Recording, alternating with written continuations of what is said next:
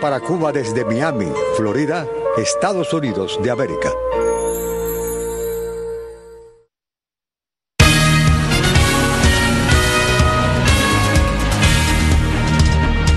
La policía cita por segunda vez a mujeres que protestaron en Maicí por la falta de agua y alimentos. Residentes en La Habana Vieja afirman que viven bajo el temor de un derrumbe. Denuncian en el Congreso de México a autoridades de salud por la compra y aplicación de la vacuna cubana Abdala. Estados Unidos lanza ataques aéreos contra instalaciones en Siria vinculadas a la Guardia Revolucionaria de Irán. La Organización Mundial de la Salud alerta sobre las dimensiones de la crisis humanitaria en Gaza.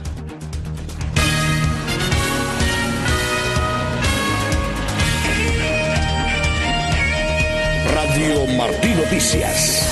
12 del mediodía, muy buenas tardes, bienvenidos a la información. Iniciamos este noticiero de Martín Noticias con informaciones que nos llegan de Cuba y del resto del mundo en este viernes 27 de octubre del año 2023. El equipo que estará acompañándoles el ingeniero de sonidos Juan Pendaz. Nuestra productora y directora es Elena Rodríguez. En la sala de redacción está Ibe Pacheco, Yolanda Huerga, Jorge Jauregui y en los micrófonos. Alfredo Jacomino. Y Ariane González. Vamos a iniciar ya con informaciones que nos llegan desde Cuba.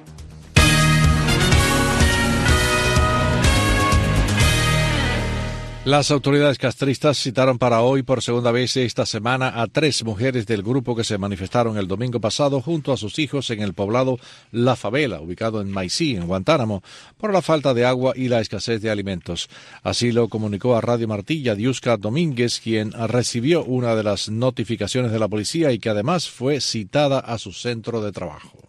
Me citó eh, el jefe sector, vino al carro de la policía anoche eh, a las 10 de la noche porque tenemos una entrevista con el mismo compañero que nos amenazó. Eh, un teniente coronel, ella nos dijo que ya ellos me tenían un expediente abierto y si yo volvía a publicar videos me iban a quitar los niños, me lo iban a llevar para la casa de la patria y me iban a meter preso. Con el mismo teniente coronel y somos las mismas mujeres las que vamos, mi mamá Roilma y yo, en la estación de policía de aquí de Maicí, la máquina. Ellos dijeron que en la mañana. Yo tengo mi niña asmática aquí y se lo dije anoche a los policías. Le digo, mira, mi niña, a raíz de esto que ha pasado y de tanto frío que hay aquí, ha llovido, la tengo ahí fatigada. Pasen para que la vean fatigada. Y yo la voy a dejar sola porque no tengo a quien dejársela, porque mi mamá va conmigo. Y lo que le pasa hago responsable a la policía. Nosotros lo único que hicimos fue exigir el derecho de nosotros, nada más.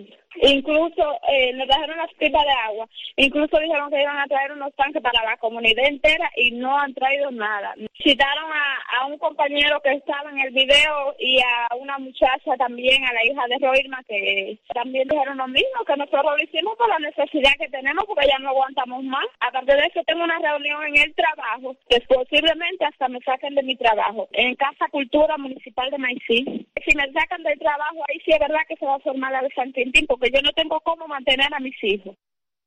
Tras la protesta en la favela, autoridades del municipio y la provincia se presentaron en el lugar con cuatro camiones cisternas para abastecer de agua potable a los pobladores, quienes habían cerrado el domingo una de las vías de acceso a la localidad tras semanas sin agua en sus viviendas. Mientras vecinos de La Habana Vieja están exigiendo soluciones ante los riesgos de derrumbe en medio de una crisis de vivienda que se ha hecho endémica. Ibe Pacheco ofrece el reporte. Vecinos de un edificio en calle Sol 466 entre Ejido y Villegas en La Habana Vieja en peligro de derrumbe alertan de la situación que presenta el inmueble donde además conviven en pésimas condiciones de higiene, algo que han comunicado a las autoridades locales. Una residente que prefirió no decir su nombre a Martín Noticias explicó la situación. El edificio no sirve para nada. Ellos no nos han sacado porque no tienen donde meternos. Imagínense cómo está el edificio de viejo que que se derrumbe ya hacia arriba ya no queda nada. En octubre de 2022, en este mismo edificio, murió una niña de cuatro años cuando parte del inmueble se desplomó. Nuestra entrevistada se refirió además a la falta de higiene en el lugar provocada por personas que han ocupado algunos cuartos han ido sacando poco a poco la gente de arriba, arriba no quedan. ¿Qué, ¿Qué pasa? Se han ido metiendo, son de Guantánamo, Santiago, por ahí para allá. Eso está desbordado de caca, porque tienen puerco ahí, criando ahí. Las tuberías todas están tupidas y la caca sale de un cuarto a otro casi. Según esta vecina, la situación se ha denunciado en diferentes instancias. Yo tengo 88 años, ya yo le he escrito a todo el mundo. Ahora es que vino la provincia a citarnos para ver si nos pueden sacar de ahí. Recientemente, María Elena Kerr, quien reside en la azotea de un edificio en Zulueta 702, también en La Habana Vieja, denunciaba a Martín Noticias cómo personas el lugar, robándose pisos de madera y demás materiales de plantas bajas ocupadas anteriormente por empresas estatales, por lo que habían enviado una carta a Miguel Díaz Canel, pero además se había informado de la situación a las autoridades locales. En esa oportunidad, Kerr se refería a cómo sin las mínimas condiciones estaban siendo albergadas en el lugar familias afectadas por derrumbes. Para tomar, nosotros estamos brindando el agua. Entre los albergados a los que se refería Kerr están los vecinos de Lamparilla 368, edificio que se derrumbó a inicios de octubre, donde perdieron la vida tres personas. Ahora son otros habaneros, los vecinos de calle Sol 466, los que alertan a las autoridades. El problema es que no hay donde meternos, no hay, porque aquí la Habana Vieja está podrida. Ivette Pacheco, Martín Noticias. Congresistas eh, mexicanos presentan denuncias contra la Secretaría de Salud por la compra y aplicación de la vacuna cubana Abdala. José Luis Ramos preparó la siguiente nota.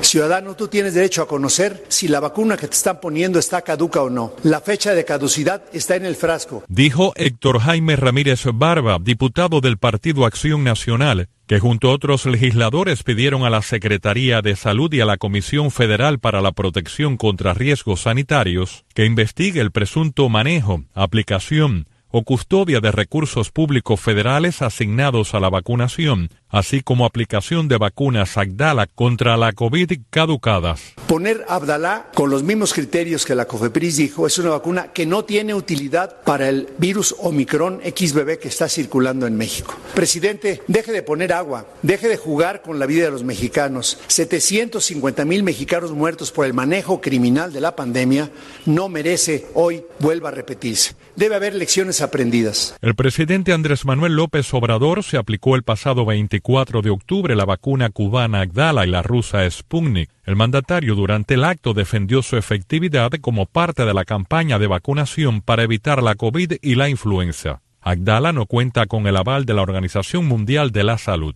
No se dejen confundir que todas las vacunas que se aplican pasan por una prueba sobre calidad y que la salud pública no debe de utilizarse con propósitos políticos. La senadora Antares Vázquez Alatorre del grupo parlamentario Morena comentó que se había vacunado con Agdala y el aspirante a la candidatura de Guanajuato, Ernesto Prieto, dijo que se pondrá la vacuna cubana.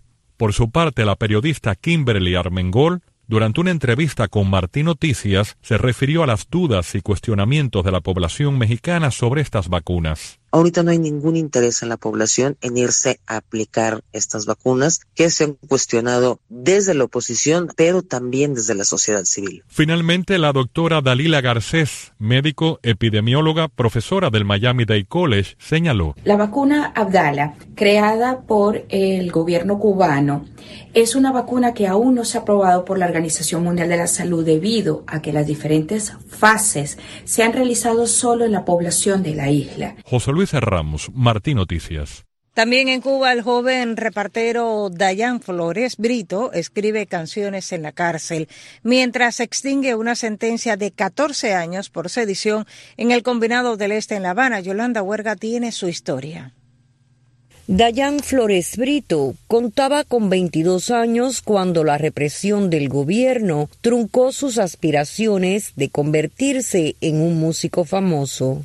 Él tenía un contrato con una compañía, Jesse Global, en los Estados Unidos. A la vez que a él cayó preso, el contrato se perdió y a ellos estaban haciendo videos para hacer un disco. También tienen una con Chocolate que ellos grabaron aquí, Chocolate grabó en los Estados Unidos y después hicieron la unión del video. Indicó su madre, Lideisi Brito. Tenía muchas más canciones para hacer video, pero bueno, ya fue cuando se dio lo del 11 de julio. Fue entonces cuando lo confinaron en una celda donde se negó rotundamente a permitir que su espíritu se debilitara. En lugar de ello, canalizó su pasión y creatividad escribiendo canciones en un pedazo de papel. Jan Cray, su nombre artístico, fue arrestado el 16 de julio, apenas cuatro días después de su participación en las masivas protestas del verano de 2021 que tuvieron lugar en Arroyo Naranjo y 10 de octubre en la capital cubana.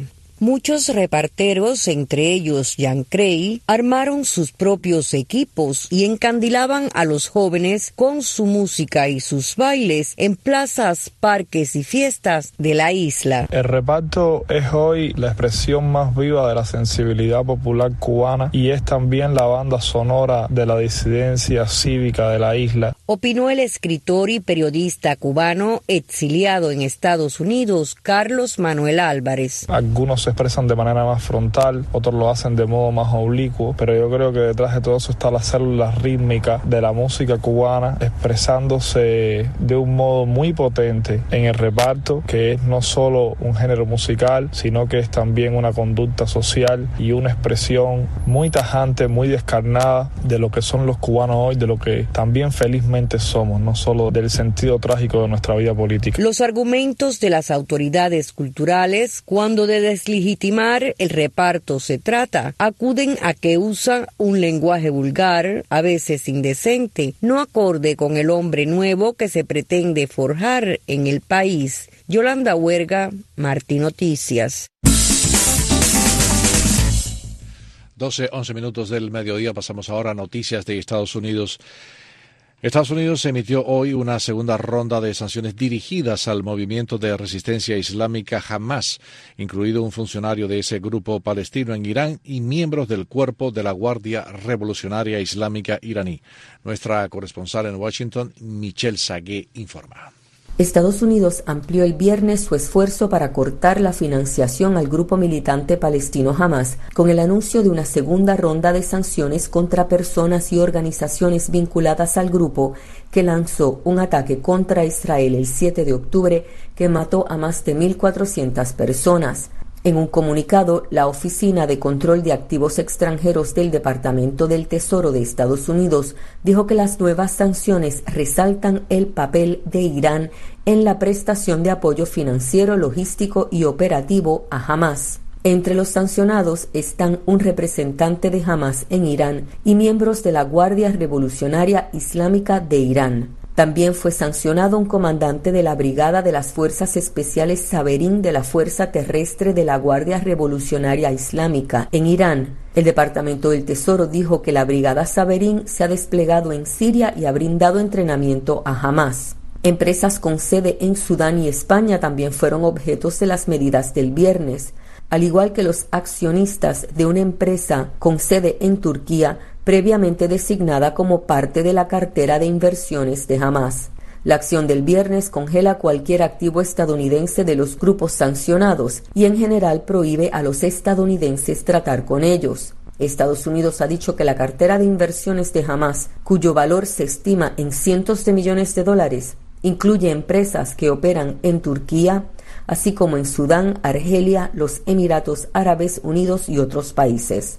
Desde Washington para Martín Noticias les habló Michelle Sagué. El portavoz del Consejo de Seguridad Nacional de Estados Unidos, John Kirby, dijo el jueves que Rusia está ejecutando a soldados que intentan retirarse de una nueva ofensiva en el este de Ucrania y ha sufrido pérdidas significativas de personal y equipo. Tenemos información de que el ejército ruso ha estado ejecutando a soldados que se niegan a seguir órdenes. También tenemos información de que los comandantes rusos amenazan con ejecutar unidades enteras si intentan retirarse retirarse del fuego de artillería ucraniana, declaró. Kirby añadió que mientras Rusia continúe con sus ataques, Estados Unidos tendrá que seguir apoyando al pueblo ucraniano en su autodefensa y autoridades en el estado de Maine instan a los residentes a permanecer en sus hogares mientras la policía continúa en la búsqueda del principal sospechoso de un tiroteo que ha dejado al menos 18 muertos.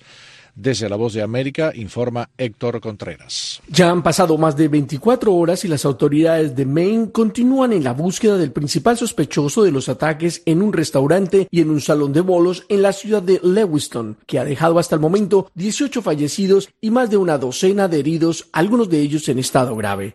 Durante las últimas horas, la policía allanó una casa de los familiares de Robert Cart, el hombre de 40 años que es considerado persona de interés por las autoridades. Cart, exmilitar quien además es instructor de armas de fuego, fue diagnosticado hace algunos meses con problemas de salud mental, una situación que aviva la polémica sobre las restricciones al porte y venta de armas en Estados Unidos. Las autoridades en Maine instan a la población a permanecer en casa mientras se desarrolla la búsqueda del principal sospechoso y es la gobernadora de este estado, Janet Mills, quien en conferencia de prensa agregó. Todo el peso de mi administración está detrás de los esfuerzos de aplicación de la ley para capturar a la persona de interés, Robert Card. No deben acercarse a él en ninguna circunstancia. Continúo instando firmemente a las personas a seguir las indicaciones de las autoridades estatales y locales en medio de esta situación que está en constante cambio. Este ataque es considerado el más mortal en lo que va del año en el país, un flagelo que muchos estadounidenses sufren en primera persona y cada vez son más quienes exigen al gobierno leyes más estrictas que ayuden a regular el porte y la venta de armas. Héctor Contreras, Voz de América, Washington.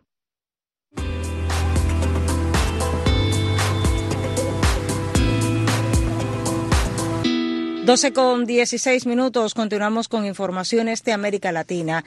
Las autoridades de México continúan evaluando los daños ocasionados por el huracán Otis, que dejó al menos 30 muertos y grandes daños materiales. Sara Pablo nos pone al tanto.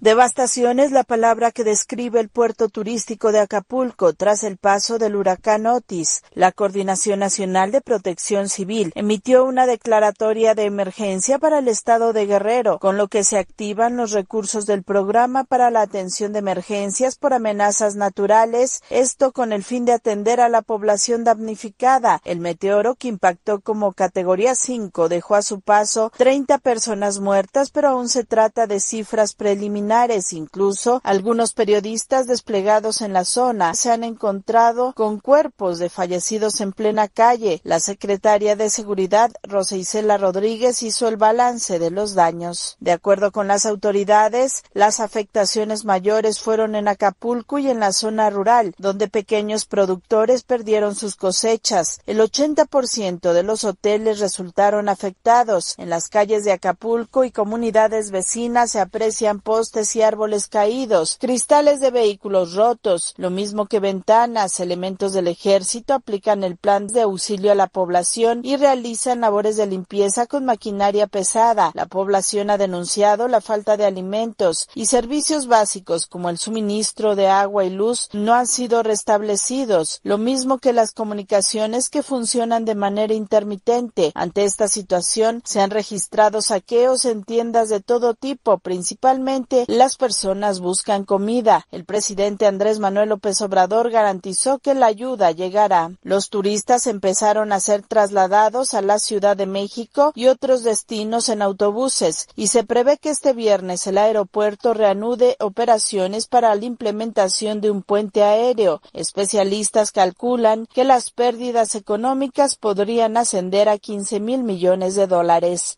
Sara Pablo, Voz de América, Ciudad de México.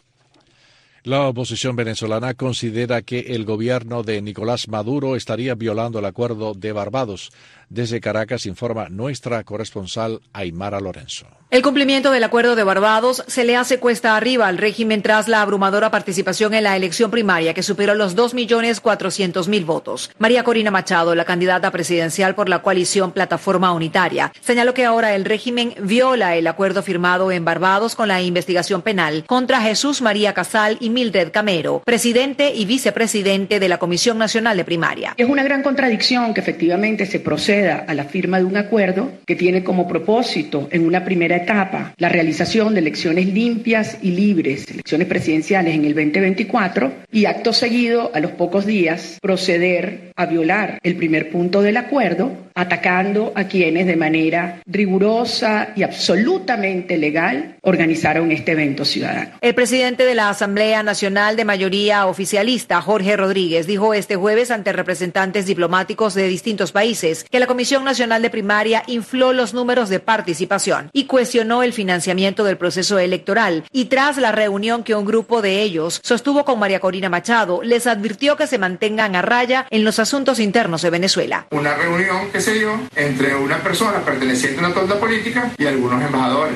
Con todo respeto, le solicitamos mesura. Con todo respeto, le solicitamos parsimonia. No se inmiscuyan en los asuntos políticos internos de la República Bolivariana de Venezuela. Gerardo Blight, jefe de la delegación opositora en el proceso de negociación con el régimen de Maduro, anunció que protestará en la próxima reunión de verificación y seguimiento del acuerdo de Barbados la judicialización contra los miembros de la Comisión Nacional de Primaria. Es normal que el contrario trate de desvirtuar los hechos, eh, la contraparte, pero lo que no es normal es que se avance y se judicialice un proceso que está protegido por el acuerdo de Barbados. Desde Caracas, Venezuela, Mara Lorenzo, Martín Noticias. Y en Colombia los ciudadanos acudirán el domingo a urnas para elegir alcaldes, concejales, gobernadores y diputados en unos comicios regionales que servirían para medir la aprobación o el rechazo al gobierno del presidente Gustavo Petro. Más detalles con nuestro corresponsal Federico Fulleda. Unos 38 millones de colombianos fueron convocados por cada uno de los candidatos de los diferentes partidos políticos y grupos para que elijan con su voto los 32 gobernadores y diputados de departamentos, los 1.102 alcaldes de ciudades, capitales y municipios y sus respectivos concejales regionales. Candidatos socialcomunistas, liberales, conservadores y de centro buscan apoderarse de las ciudades capitales más importantes, entre ellas Bogotá, Medellín, Cali y Barranquilla. Las fuerzas militares con sus 250.000 hombres y mujeres de cada una de las instituciones están en acuartelamiento de primer grado y con la orden de actuar para garantizar el proceso de votación de ocho horas durante este domingo. El comandante de las operaciones especiales de las Fuerzas Armadas, general Óscar Sepúlveda, al precisar el objetivo del plan democracia, dijo. Decirles y reiterar que no hay territorio vedado para el cumplimiento de la misión constitucional de las fuerzas militares en ninguna parte del país. Nosotros venimos desarrollando nuestras operaciones militares. En estas elecciones está en juego el prestigio del gobierno del guerrillero socialista Gustavo Petro, quien ha tenido que enfrentar durante año y medio de gobierno innumerables problemas con una cifra alta de inflación, desempleo, inseguridad, violencia por la rivalidad entre los grupos de narcotraficantes y las protestas de indígenas. Desde Bogotá, Federico Fulleda, Martín Noticias. Pasamos a El Salvador, donde el presidente Nayib Bukele inscribió su candidatura a la reelección en momentos en que disfruta de gran popularidad por su lucha contra las pandillas y a la vez es cuestionado por la cantidad de poder que acapara. Con los detalles, la agencia francesa de prensa. Nayib Bukele inscribió su candidatura a la reelección en El Salvador. El presidente, dueño de una arrolladora popularidad por su ofensiva contra las pandillas, pero cuestionado por su concentración de poder, se presentará en los comicios del 4 de febrero. Estamos cambiando la imagen del Salvador y hoy hemos cambiado de ser el país más inseguro del mundo al país más inseguro del, del continente.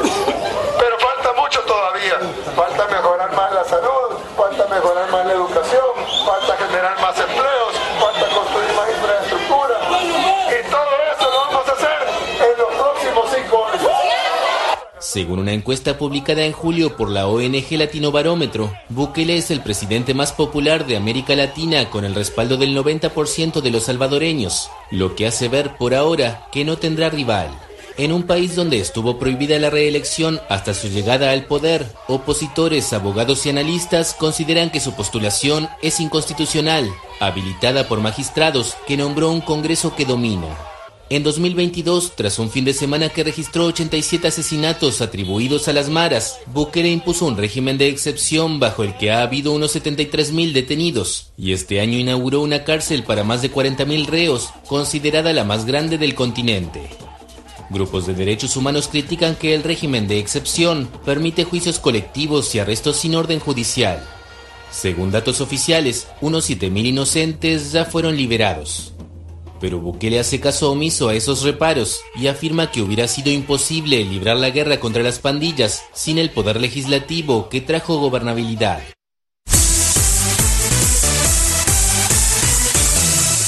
12.24 minutos del mediodía. Pasamos ahora a noticias internacionales.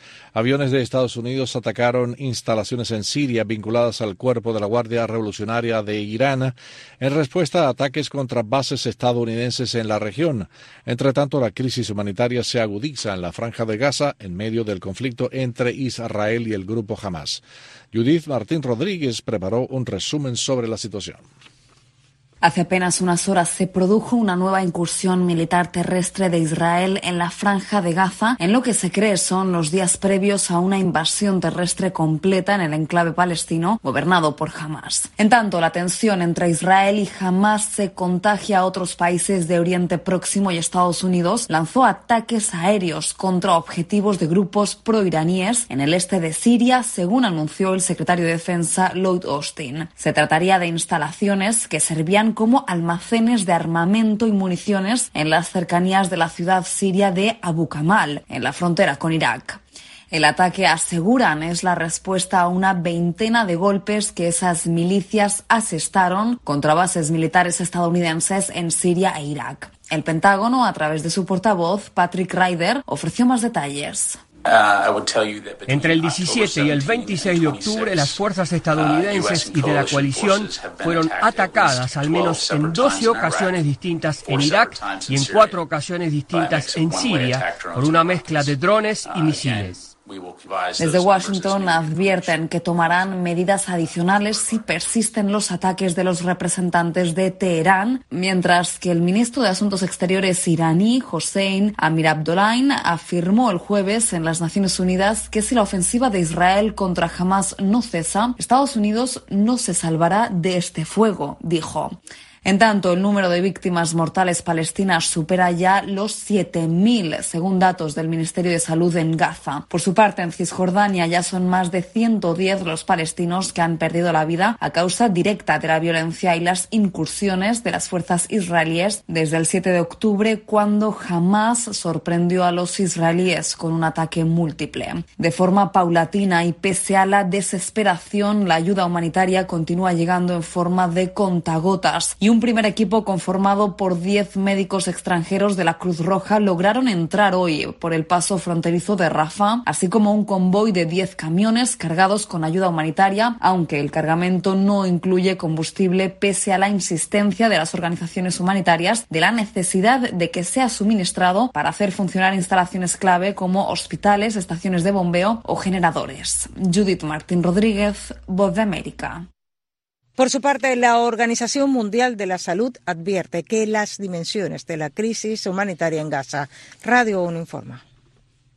La crisis humanitaria y sanitaria en Gaza ha alcanzado proporciones catastróficas, advierte la Organización Mundial de la Salud, que asegura que es un imperativo que trasciende las fronteras políticas exigir un acceso sin obstáculos para suministrar ayuda.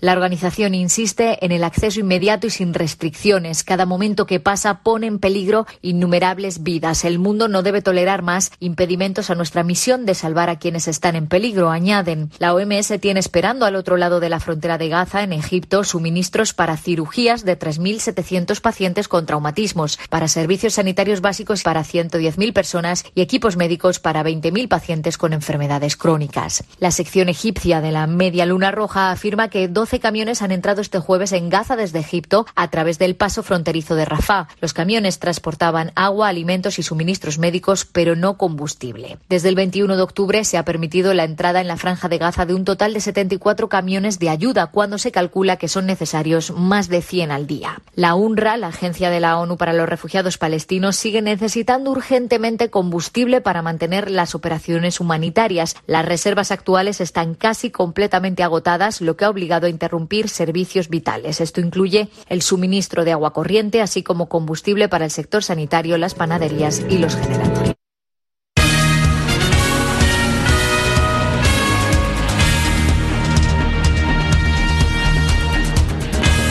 Llegado al final de la primera media hora de este noticiero del mediodía de Martín Noticias. Como siempre, les agradecemos que nos acompañen a través de nuestras redes sociales. Eso sí, vamos a continuar con más informaciones a través de las frecuencias de Radio Martí. Y por supuesto que hoy es viernes y el próximo lunes a las 12 del mediodía volveremos a encontrarnos con más informaciones. Gracias por acompañarnos. Muy buenas tardes. Hasta el lunes.